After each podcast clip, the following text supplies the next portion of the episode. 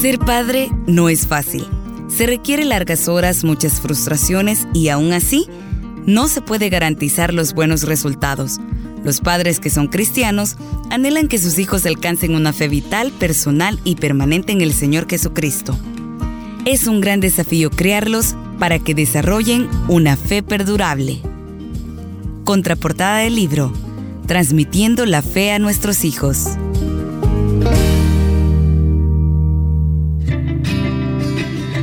Bienvenidos a Entre Libros. Me complace compartir con usted lecturas edificantes. Póngase cómodo y dispongámonos a aprender, a retroalimentar algún concepto ya conocido. Ahora bajo la perspectiva de la crianza de los hijos a cargo del escritor Carl Spackman. Abro el libro en turno de lectura. Me traslado hasta la página 54, en el capítulo 4 protéjalos de Satanás. Ya hemos observado en el capítulo anterior que la causa principal para rechazar la fe, según la encuesta del Congreso Juvenil de 1985, es la atracción del mundo. En Deuteronomio capítulo 6 estudiamos que nuestros hijos deben ver la vida a través de la lente de la palabra de Dios y que parte de este proceso es la vacunación espiritual contra el pensamiento ateo y las acciones de los incrédulos que los rodean. Debemos familiarizarlos gradualmente con la filosofía y estilo de vida del mundo pero al mismo tiempo establecer con claridad cuál es el antídoto cristiano correspondiente. Tratar de aislar a nuestros hijos del mundo, rodeándonos con una lista arbitraria de prohibiciones, es engañoso, peligroso y totalmente inútil. Pero ¿Por qué los jóvenes sienten tal atracción por las cosas del mundo? ¿Cuál es el concepto bíblico que nos hace hablar negativamente de las atracciones mundanas? ¿No creó Dios este mundo y todo lo que hay en él y dictaminó que era bueno en gran manera? ¿No dijo Pablo a Timoteo, porque todo lo que Dios creó es bueno y nada es de desecharse si se toma con acción de gracias. Si esto es verdad, entonces, ¿por qué lucha la conciencia cristiana contra lo que este mundo ofrece? La respuesta a estas preguntas se encuentra al analizar la verdad que Jesús enseñó en Juan capítulo 17 él sabía que pronto se iría del mundo y que dejaría a sus discípulos luchando solos contra él. Por eso oró, pidiendo por ellos y por todos aquellos que vendrían a la fe a través de su predicación. No ruego que los quites del mundo, sino que los guardes del mal. No son del mundo, como tampoco yo soy del mundo. Juan capítulo 17 versículos 15 y 16. El mundo es una lucha para los creyentes porque están en Él, pero no son de Él. Así que los creyentes no son de este mundo, porque han sido libertados del poder del rey de este siglo y han recibido una nueva naturaleza divina, una nueva lealtad al reino de Dios y una nueva libertad del poder de Satanás tienen nuevas responsabilidades y la capacidad de buscar primeramente el reino de Dios y su justicia en lugar de desear las cosas del mundo. Pero, ¿qué tiene que ver esto con ayudar a nuestros hijos a que enfrenten la atracción del mundo? En cierto modo, la respuesta radica en que también les demostramos que no somos de este mundo. ¿Qué es lo que ellos ven en nuestras actitudes y acciones con respecto al mundo?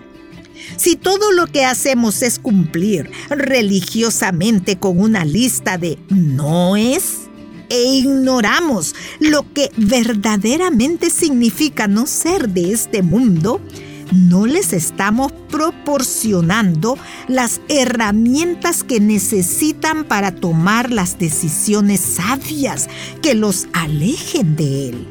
Debemos enseñarles con el mandamiento y con el ejemplo que la mundanalidad no es tanto una cuestión de hacer o dejar de hacer algo, sino de lealtad e inclinación del corazón.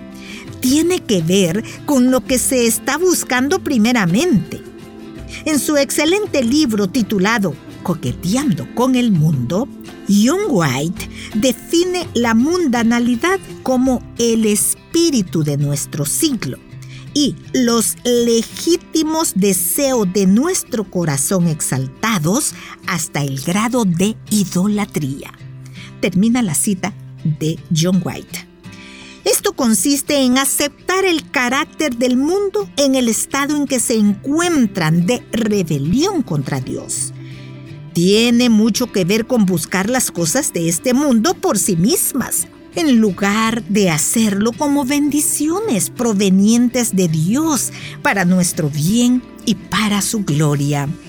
Nuestros hijos deben saber que Dios hizo el mundo como un lugar bueno y debe aceptarse con acción de gracias, porque fue hecho como una bendición para la humanidad. Pero también debemos decirles que en su condición caída se ha rebelado contra su Creador. Los pecadores han tomado las cosas de este mundo y las han usado para lograr sus fines egoístas en lugar de usarlas para alabar al Señor. Sin embargo, los cristianos debemos tener una actitud diferente. Tal vez tengamos una lista de ciertas actividades de las cuales nos abstenemos, pero en el fondo deseamos todas las cosas que el mundo quiere y que valora más. Somos como el respetado líder de la iglesia que me dijo orgullosamente que nunca pisaría un cinematógrafo porque era un recinto del mal pero que no tenía empacho en admitir que rentaba películas pornográficas para verlas en la intimidad de su hogar. Esta es la más refinada hipocresía y revela una absoluta falta de comprensión de la naturaleza verdadera de la mundanalidad. Desafortunadamente, muchos padres cristianos transmiten actitudes similares a sus hijos, proporcionándoles una razón adicional para rechazar la fe. Principio formativo de la fe. Con esto quiero dejarle eh, pensando eh, respecto a la lectura de este día. Este principio dice, para ayudar a nuestros hijos a tener una fe perdurable en Cristo, debemos apartarlos de Satanás, enseñándoles lo que significa vivir en el mundo sin ser del mundo. Vaya reto, un gran reto que tenemos los adultos que estamos a cargo de niños, pero con la ayuda de Dios es posible. Me despido muy agradecida por la oportunidad que me dio de servirle leyendo para usted, lo cual es de gran satisfacción para su servidora. Hasta la próxima.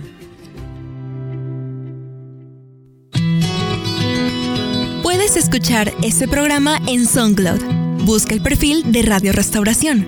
Ingresa a listas y luego clic en Entre Libros.